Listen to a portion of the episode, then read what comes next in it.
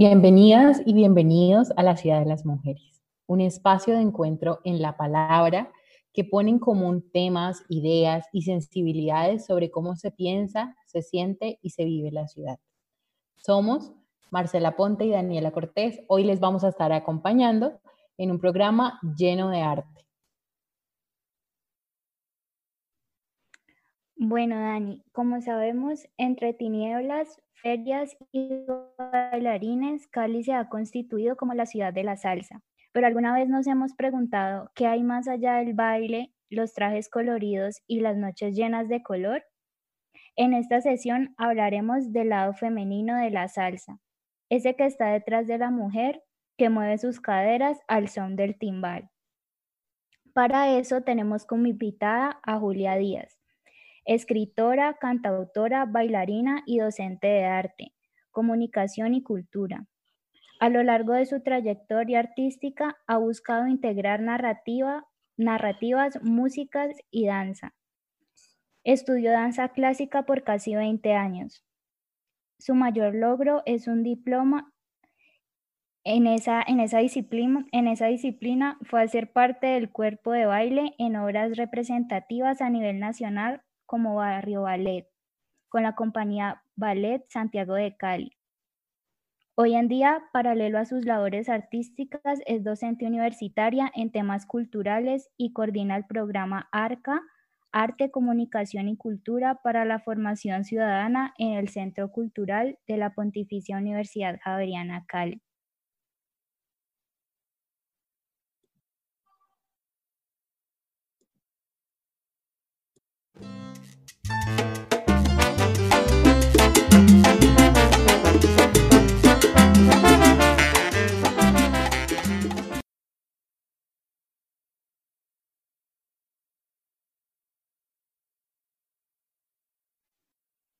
Bueno, Julia, queremos que nos cuentes un poco cómo ha sido la trayectoria de las mujeres en la salsa.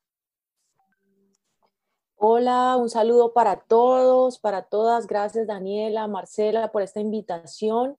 Yo creo que eh, hablar de cómo ha sido la trayectoria de las mujeres en la salsa eh, es una pregunta muy, muy amplia eh, que nos abre a múltiples caminos.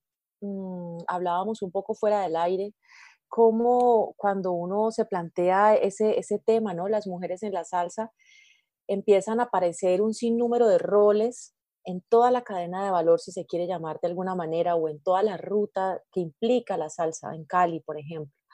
Entonces uno se imagina a las mujeres en la salsa como músicos, luego uno se imagina a las mujeres en la salsa como bailarinas, y también uno se imagina a las mujeres en la salsa como melómanas, y luego uno empieza a pensar las mujeres en la salsa como vestuaristas y después aparece como las mujeres en la salsa como gestoras, como productoras eh, y así, ¿no? Las mujeres en la salsa desde la escritura, desde la poesía, desde la investigación académica.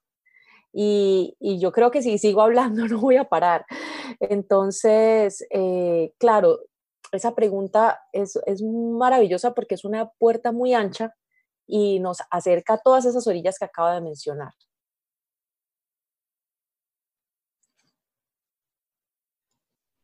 Claro, y bueno, en esas áreas y roles que nos hablaste, que son muchísimos, ¿cuáles han sido en los que de manera particular se ha desempeñado la mujer en la salsa?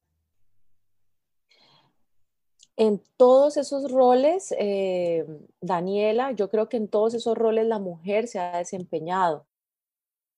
Digamos, pues para acotar un poco también el tema, las mujeres en la salsa en Cali, ¿no? Aunque pues evidentemente a nivel latinoamericano pues si hablamos nada más de música, se nos vienen a la cabeza un sinnúmero de nombres como Celia Cruz, Celina, Celina Reutilo, que son cubanos, pero pues es, es el camino hacia la salsa, la Lupe, Celeste Mendoza, eh, Rita Montaner, la, eh, bueno, tantas, tantas mujeres que, que han aparecido en, en, ese camino de la salsa. Y ya si nos aterrizamos, por ejemplo, a Cali, pues obviamente se nos aparecen un montón de nombres, sobre todo mujeres que que se destacaron, por ejemplo, en los años 80, se me viene de una a la cabeza. En la música solamente, por ejemplo, Son de Azúcar, la Orquesta Canela, todas esas mujeres que pertenecieron ahí. Eh, conozco personalmente y trabajo, tengo el placer de trabajar con Lisana Mayel Herrera, que integró una de estas orquestas. Eh, también, como les decía, fuera del aire, eh, hay una profesora de la carrera de ICESI, Olga Lucía Domínguez, si no estoy mal. Ella fue pianista de Gilberto Santa Rosa, por ejemplo, una caleña. Eh, y Diana Serna también se me aparece en la, aquí, pues en mi mente, eh, quien creo que llegó a ser corista de Gloria Estefan y no solamente pues para no salirnos de los lindes de la salsa, pues tuvo una canción muy pegada en algún momento aquí en Cali, una canción salsera que en este momento no recuerdo el nombre, pero bueno, imagínate todo lo que esos nombres que empiezan a aparecer y apenas vamos en el capítulo salsa, ¿no?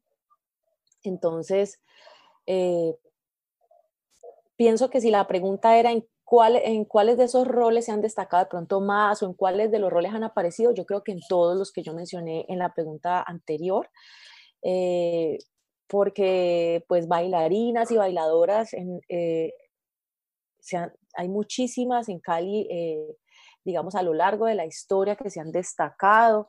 Recuerdo pues ahora para irme al Cali de los años 60 y 70, Amparo Arrebato, ¿no? Que ha sido tan icónica y hoy en día pues hay mujeres eh, muy talentosas eh, en el campo de la salsa. Eh, en ese sentido, ¿no? En, la danza, porque empiezo, vuelvo y empiezo a, a revisar ¿no? todas estas puertas en el vestuario, en el diseño, en el, en el diseño del vestuario, tantas mujeres detrás de escena, ¿no? de lo que implica un espectáculo de salsa. Mm, las directoras de, de, las escuelas de baile, pues hay un montón de mujeres siendo directoras de escuelas de, de salsa. Entonces, creo que sigue siendo la pregunta muy, muy, muy amplia, pero nos vamos acotando un poco. Y yo dije, en el vestuario, en, la gestión, se me viene ahora a la cabeza el nombre, por ejemplo, de Luz Adriana La Torre, quien llevó muchos años la batuta, la cabeza del salsódromo en Cali, una mujer impresionante, eh, aguerrida, con una visión y una productora increíble, una directora increíble de ese evento eh, que lo llevó a muy, muy, muy buen término. Entonces, imagínense, ahí, ahí van apareciendo nombres, pero imagínense, yo creo que se me van a quedar mil y un nombres por mencionar. Es que ha sido mucho, mucho el aporte de las mujeres en todos estos roles. Pero bueno, nos causa curiosidad, Julia, eh, ¿por qué no conocemos de todos estos nombres? Porque tú empiezas a nombrar y a nombrar y a nombrar y bueno, yo me declaro ignorante en el tema, no soy la más experta en salsa, debo de confesarlo, pero eh, creería que para la mayoría de caleñas y de caleños son más comunes otros nombres, eh, sobre todo de hombres, eh, para relacionar la salsa. ¿Por qué hay un mayor reconocimiento de pronto hacia los hombres en el común de las personas que hacia todas las mujeres que estás mencionando? ¿Qué crees que ocurre? Sí, es extraño, ¿no? Sí, yo también me lo pregunto y, pues yo he estado cerca de la salsa de muchas maneras. Eh, como bailarina y estaba leyendo ese perfil maravilloso que me, que me dio mucha vergüenza porque mencionaron muchas cosas, eh, pero bueno, desde el lado de la salsa he estado ahí, por ejemplo, nada más mencionaba lo de Barrio Ballet, mm, desde el lado de la danza, desde el lado de la música también eh, integré y fue, fui fundadora y, de, la, de, la, orquesta la, la, Mamba Negra y escribí, digamos, eh, junto con Jacobo Vélez, la historia del Calle Hueso y la Mamba Negra que, que digamos que, que, ha, que, ha, hecho, que también ha contribuido bastante a que, esa, a que la banda girara por todo el mundo, porque no solamente una, es, una, es una orquesta, sino que es una historia escrita, me dedico también un poco a eso, a la escritura. Entonces yo tampoco, si no soy bien la más experta en las mujeres en la salsa, como la he vivido desde distintos puntos y también obviamente desde la academia, porque he investigado también un poco acerca de los bailes populares ya desde una mirada académica, desde la universidad. Entonces por ahí empiezo a encontrar esos nombres que para mí son familiares, pero es verdad que no son tan conocidos y que no pueden no resonar tanto y que uno puede tener más nombres masculinos, porque igual vivimos en una cultura construida, ¿no? Desde una mirada eh, masculina y siempre, pues venimos de ese, de ese caudal que es la cultura que nos, que nos viene arrastrando en unas formas y unas maneras de construir. Entonces, tal vez por eso. Em, yo tengo el dato porque hay unas chicas que, que hicieron una investigación en, la maestría de gerencia y para la innovación social de la Universidad de ICESI, eh, en esa tesis que habla de la salsa con mirada femenina, ellas eh, dicen que para el 2016, en un estudio de la Secretaría de Cultura de Cali y la Universidad de San Buenaventura, de 127 escuelas de salsa que existen en Cali, más o menos 40 son dirigidas por mujeres. Sigue siendo un número menor respecto a los hombres, pero es un número importante de todas maneras. Y también se me, se me escapa, por ejemplo, mujeres en, estos nombres que yo digo, yo creo que yo voy a estar votando nombres todo el tiempo. Eh, por ejemplo, las mujeres eh, que promueven espacios donde la salsa ocurre. Entonces, por ejemplo, se me viene a la cabeza Joana Cote con Zaperoco, María Elena Parra, que eh, la, dueña de la Neliteca.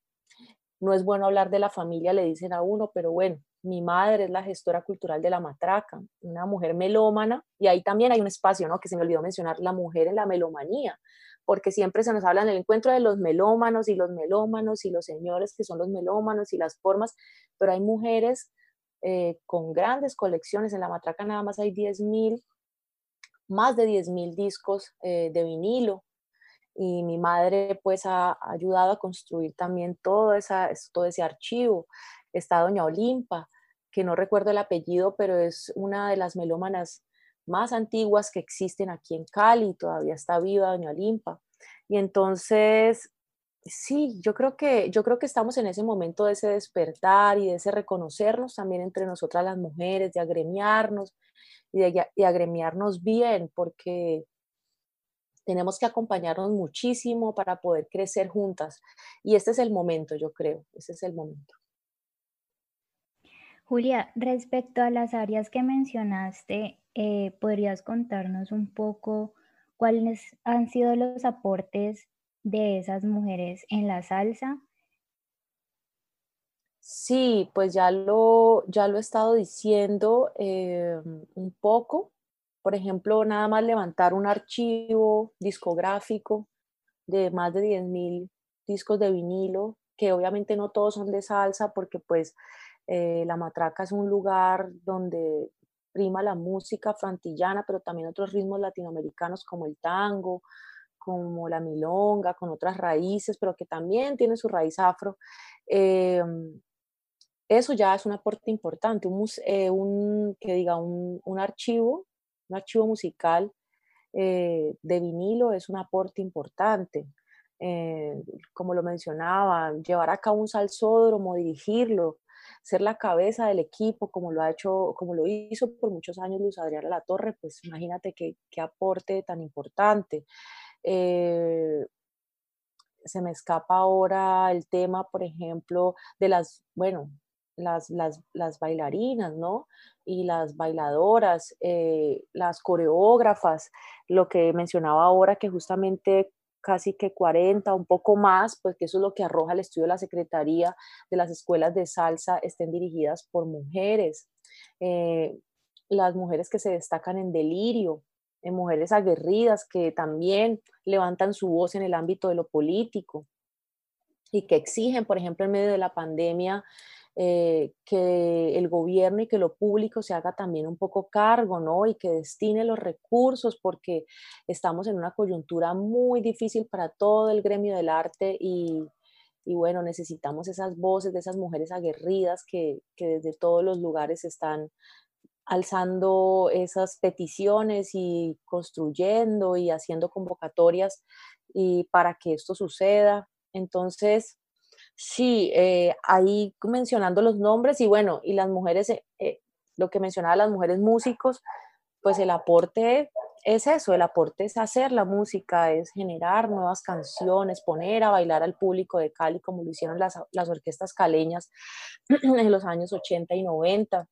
y esas mujeres que también mencioné, músicos, un poco sueltas, cada una en su rol, pues hacen el aporte, no solamente por el hecho de ser mujeres, hacen el aporte porque ponen su voz, su espíritu, eh, su cuerpo y todo su potencial para llevar estas melodías a tanta gente y, y finalmente lograr lo que logra el arte, ¿no? Que es abrazarnos, acompañarnos en nuestras soledades, en nuestras penas, pero también en nuestras alegrías, en construir también ese sentido colectivo, porque cuando una ciudad entera corea una canción, una mujer, por ejemplo, ahora recuerdo esa canción del hombre caleño, que era de Son de Azúcar, eran las mujeres, siempre, o sea, siempre estaba el hombre cantándole a la mujer, ¿no? Y la mujer fuente inspiración, la mujer puesta en un lugar allá intocable y siempre narrada por un hombre.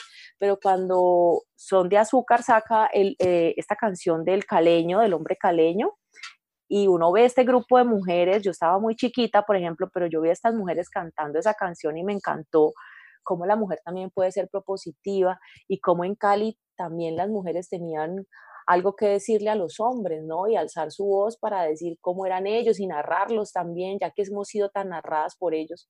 Entonces, el, aporte es invaluable, el aporte es invaluable porque, porque el arte siempre lleva transformación, nuevas miradas y eso es lo que están haciendo estas mujeres.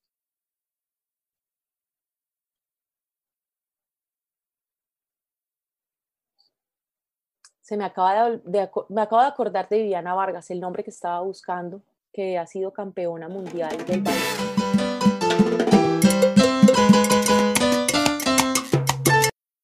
El aporte que, ha hecho, eh, eh, han hecho desde Delirio es Viviana Vargas, eh, quien admiro profundamente como bailarina, pero que ahora con lo que ha hecho en medio de la pandemia y las denuncias y, la, y esa fuerza que, que, ha llevado a exigir con hechos al gobierno, a la alcaldía de Cali, al presidente, o sea, hablar y levantar la voz y decir, aquí hay un montón de gente viviendo de esto y no nos pueden abandonar simplemente porque llegó la pandemia y entonces ya todo se acabó.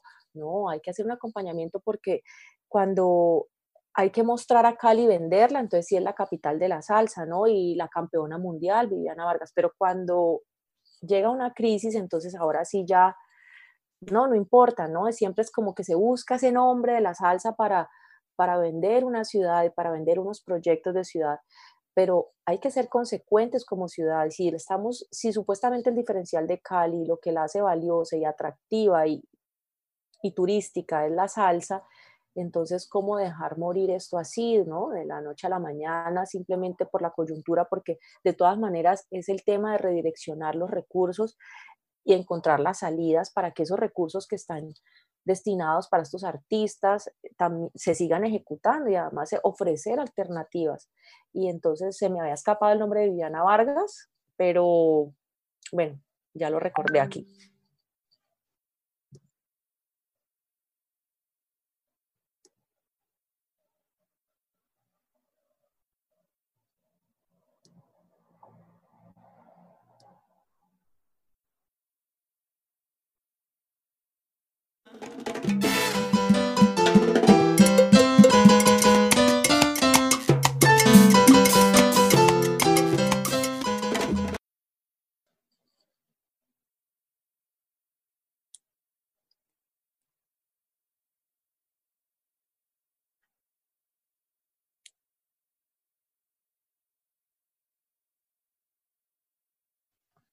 Julia, a mí también me gustaría preguntarte qué pasa eh, con la literatura y las mujeres en la salsa.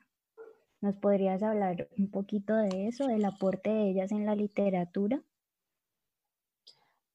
Sí, em, pues ahí pienso en dos, ¿no? en la literatura como tal y pensaba como en la literatura académica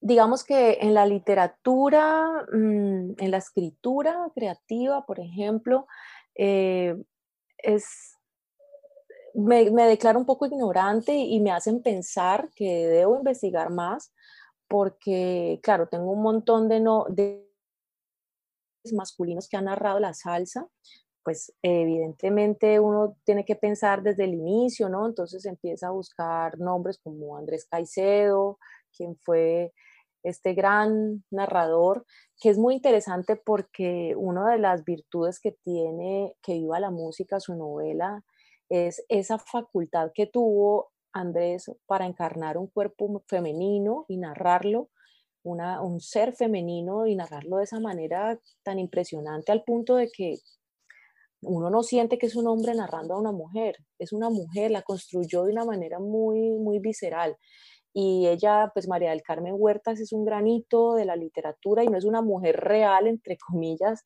pero es una mujer que se erige desde la fantasía y que nos deja una referencia increíble, una mujer que rebate todos los estigmas sociales de su época y, viaja al barrio y conoce lo que la ciudad le ofrece y conoce no solamente la parte bonita, sino que conoce su rudeza, ¿no? Y se deja permear por la rudeza al punto de que esa misma rudeza Eh, la transforma, ¿no? La devora. Eh, y, a pesar de que no es un personaje real, a mí me parece que vale la pena mencionarla como mujer de la salsa en Cali.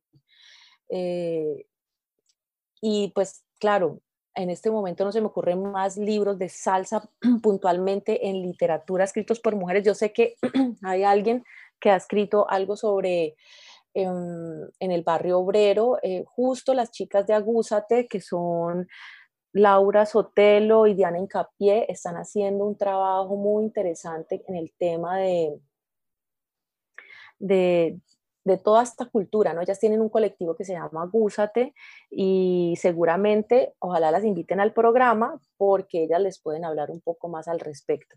Y en la literatura académica, pues siempre han habido investigadoras, eh, digamos, a mí se me vienen a mí eh, dos nombres eh, de pronto que son parte de la Universidad Samuel porque conozco a Mónica, Mónica Bedoya, sé que está también otra investigadora, creo que se llama Marcela Montoya. Eh, bueno, también yo he investigado acerca de los bailes populares y de la salsa. Mm, tengo una tesis que se llama Bailes ya se me olvidó el nombre de mi tesis, es que los, nombres de tesis son largos, ¿no? Pero eh, sobre los bailes populares en clave de interculturalidad, ¿no? Como espacios y prácticas interculturales en Cali. Y mm, entonces, eh, pues no, en eso, en eso estamos, ¿no? En, en ir encontrando. Por eso digo, yo no tengo todos los nombres, ojalá fuera un diccionario o que fuera un directorio más bien, ¿no? De nombres alceros. Creo que he dado muchos y, me falta ahora que me interpela sobre la literatura específica. Yo digo, wow, no lo tengo presente. Sé que existen, pero en este momento no los traje. Olvidé traerlos a colación. Voy a ver si en medio de otra pregunta les doy una repasada en mi cabeza y se los digo. Listo, no hay problema. Mm, ahora pues que estamos hablando del tema de los roles y las áreas en que las mujeres pues se han abierto campo en la salsa, ¿tú crees que ellas han tenido que ejercer luchas?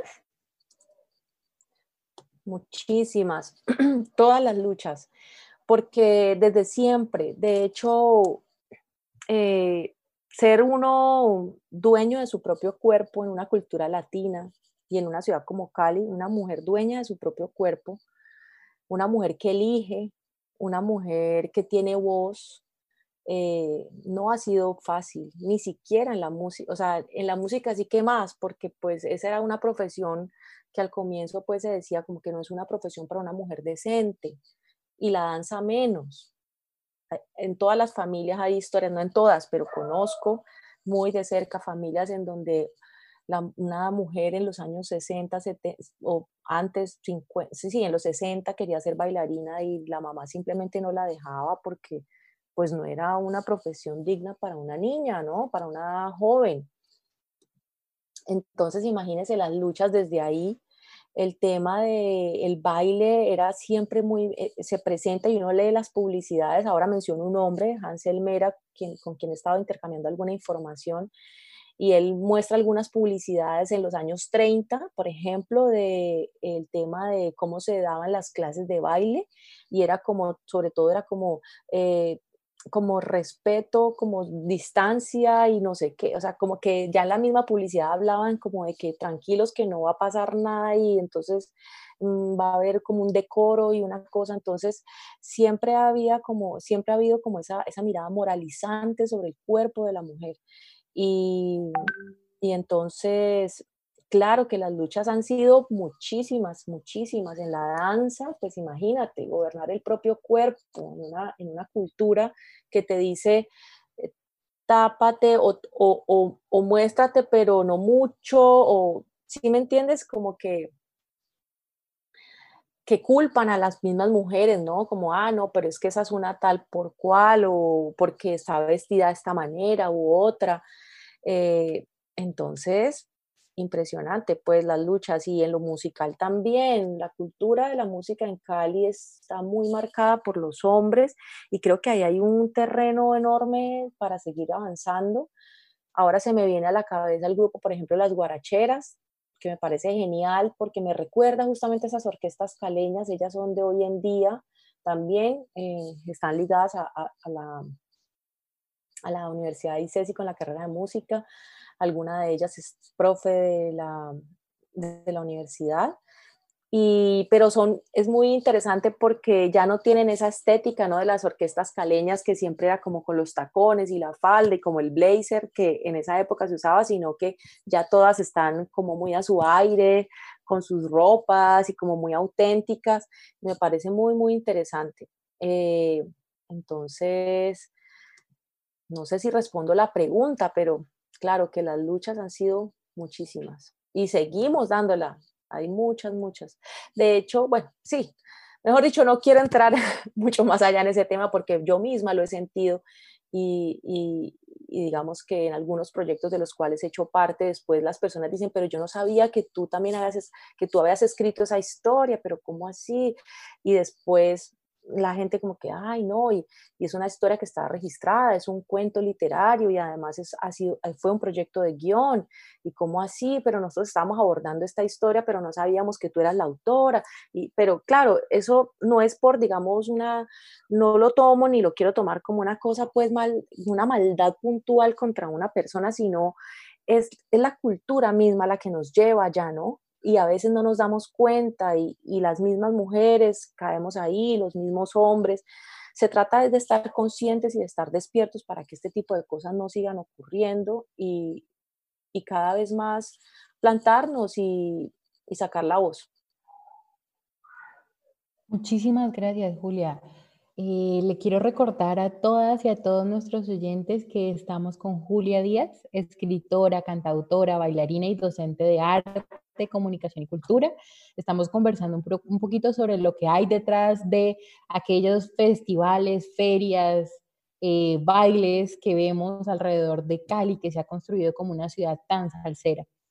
Por eso, Julia, te quiero preguntar también mm, por algo un poco más intergeneracional vámonos hacia, bueno, ¿cómo crees que se ha gestado eh, la salsa entre las generaciones? Es decir, ¿ha disminuido de pronto el interés por la salsa? ¿Ha aumentado? ¿Cómo se ha vivido también en, en esa tradición de mujeres? Por supuesto que tú en tu familia tienes un contexto muy particular que creo que pues eh, es adecuado para que te interesen ese tipo de temáticas, pero de pronto el resto de, de, la ciudad de Cali no, o qué opinas al respecto, si hay o no, o cómo han habido esas transformaciones, ¿has notado alguna?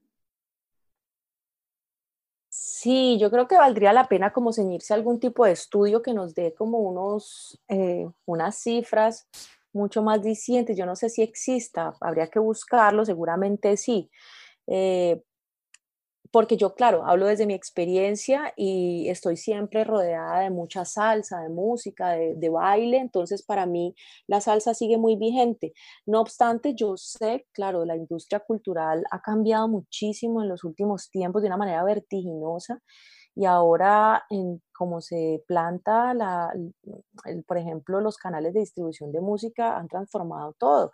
Y, hoy en día todo el mundo hace música y todo el mundo está hablando al tiempo y estamos cantando al tiempo y es a veces muy difícil encontrar y ya no hay ese, esa, ese comportamiento de los públicos que se fanatizaban por un artista, siento yo, ¿no? Desde mi experiencia les digo, no estoy hablando desde ningún estudio pues puntual, riguroso, sino que siento que, mm, que como la dinámica ha cambiado, también los públicos se van disgregando y hay demasiado material eh, en línea, gratuito, y es muy complicado y hay demasiadas cosas que escuchar en este momento. Evidentemente el reggaetón en los jóvenes ha desplazado el gusto por la salsa, eso sí es evidente. Eso no creo que no se necesitan muchos estudios rigurosos para darse un poco cuenta en, las, en la radio, ¿no? Aunque Cali es, una eh, Cali es una ciudad donde uno eh, corre el dial de la emisora y ahí está, ¿no? Habría que ver cómo los chicos realmente están consumiendo radio, porque nosotros de, eh, por lo menos los que nacimos y crecimos y nos hicimos adultos en una generación análoga, yo creo que nunca vamos a abandonar el radio, para nosotros es vital.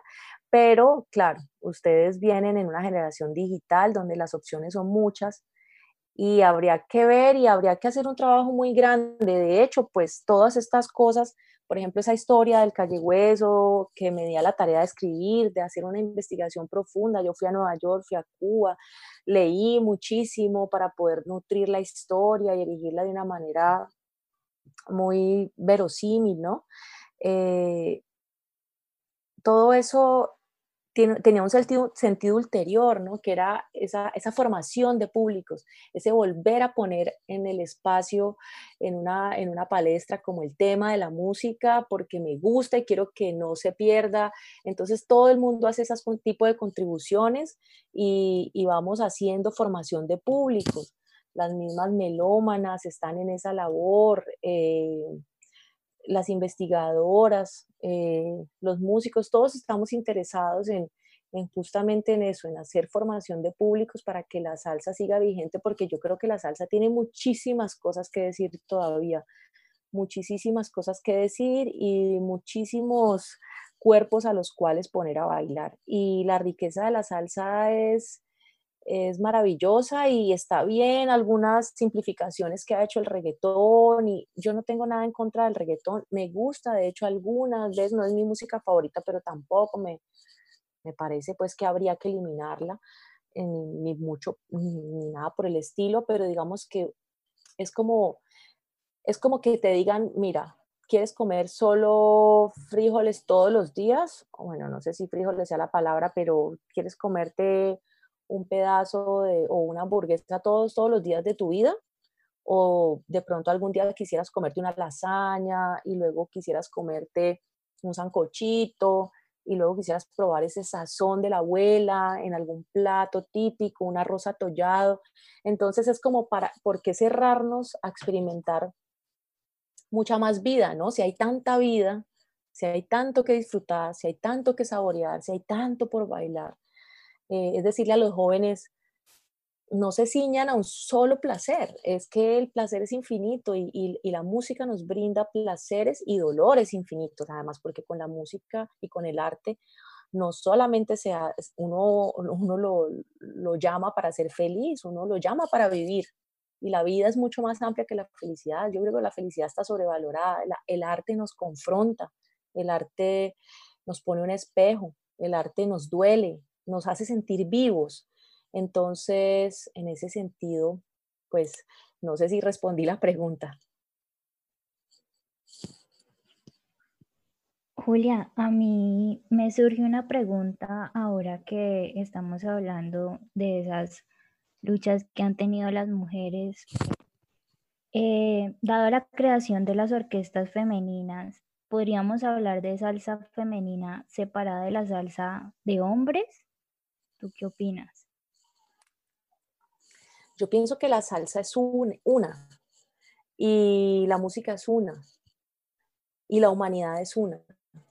Y a mí me parece que, claro, uno puede empezar a analizar desde el análisis y desde el mapeo, siempre uno va a encontrar diferenciales, ¿no? Que son interesantes para toma de decisiones, eh, para generación de políticas públicas, eh, para desarrollo de procesos colectivos, para gestación de proyectos sociales, para generación de nuevas músicas. Y eso es necesario hacerlo, los europeos, ¿no?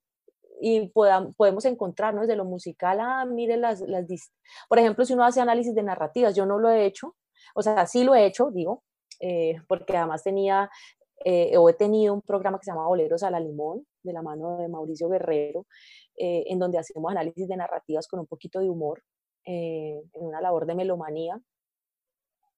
Entonces, sí he hecho algunas, he hecho análisis de narrativa, pero no me he puesto, digamos, en la labor ya de erigir una tesis donde diga que, cuáles son las o sea, en esto se diferencia la salsa hecha por las mujeres en cuanto a la narrativa de las canciones y en esto se diferencian las existe, o sea, ya pues con la escucha que he hecho y con, te digo, con este programa de los boleros a la limón ya se vienen un montón de, de elementos.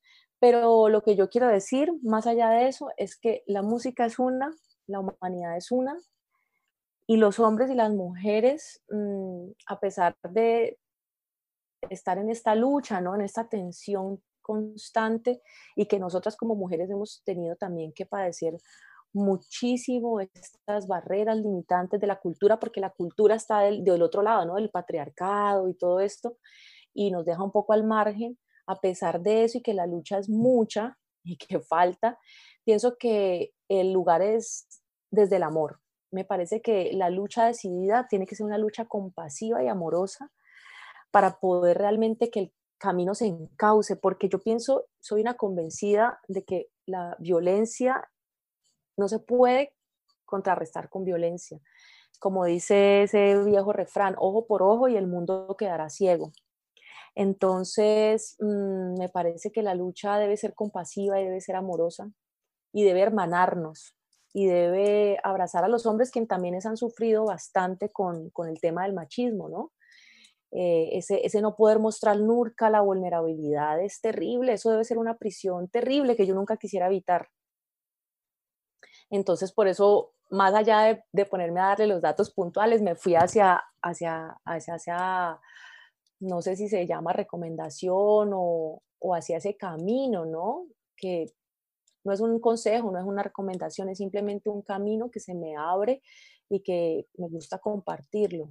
Y es el camino de la compasión para poder hermanar esto, porque violencia directa, violencia estructural y violencia simbólica ha habido todo el tiempo en esa tensión. y sobre todo, pues las mujeres hemos recibido mucha de esa violencia pero también los hombres han padecido y padecen hoy en día y la transformación debe venir de, de pensarnos como una sola música y una sola humanidad. Muchísimas gracias, Julia. Creo que más de acuerdo contigo no puedo estar en lo personal. y creo que los lenguajes del amor son importantes. Creo que al final hablamos de dos palabras clave, la empatía y la solidaridad, y ambas van de la mano. Y es, yo entiendo el lugar del otro, de la otra, me puedo poner en sus zapatos y puedo saber lo que esa persona ha sufrido, lo que esa persona ha llevado en la vida y carga a sus espaldas de alguna manera ¿Y qué vamos a hacer? ¿Cómo vamos a construir ese nuevo mundo? Y tienes razón, digamos que la salsa puede, puede verse como un camino en donde ha habido luchas, en donde ha habido aportes, en donde hay una diversidad de etnia, de género, de, muchísimas... Em, como diferencias que sí, que, que, nos hacen diferentes seres humanos, pero que al final somos seres humanos y que el arte es algo que, como tú bien también explicabas, une porque sientes o porque hay unas situaciones en donde puedo yo sentir lo que tú también sientes sin importar si somos tan diferentes, tan distintos. Eh, muchísimas gracias a ti por, por, esa última, ese último aporte. Y como es costumbre de nuestro programa, queremos hacer una pequeña recomendación, pequeña no tan pequeña porque es un libro espectacular de una periodista estadounidense llamada Jessica Bennett. Ella escribe sobre género, sexualidad y cultura. Fue la primera editora que hubo sobre género en el diario The Times, New, York Times. Y es la escritora de un libro de verdad maravilloso que les queremos recomendar. El Club de la Lucha Feminista, un manual de supervivencia en el trabajo para mujeres. Em, a partir de estadísticas y casos eh, reales, te da una serie como de recomendaciones para hacer de la vida laboral eh, algo más amena, equitativa, llevadera, les recomendamos por, por, igual a hombres y a mujeres. A mujeres para que sepan qué ocurre y cómo enfrentar y a hombres para que no lo hagan, porque de eso se trata, de construir un mundo más equitativo entre ambos géneros y más inclusivo. Bueno, y ya para despedirnos, nuevamente agradecer a Julia por su compañía en el programa de hoy. Recordarle a los oyentes que el último martes de cada mes vamos a hablar de las noches de Cali y, y su salsa. Agradecerle a mi compañera Daniela por acompañarnos hoy en el programa, a los productores Santiago Aristizábal y a Natalia Zuluaga. Esperamos que el programa haya sido de su agrado y nos vemos dentro de ocho días. Muchísimas gracias, Marcela. Muchísimas gracias, Diana. Me encantó, qué gran labor están haciendo con este programa. Ojalá sigan las siguientes etapas, ¿no? Eh, donde de pronto puedan llegar esos nombres a, a, estar aquí sentadas también como yo estuve y poder ahondar en cada uno de esos roles de la mujer en la salsa. Gracias, Julio.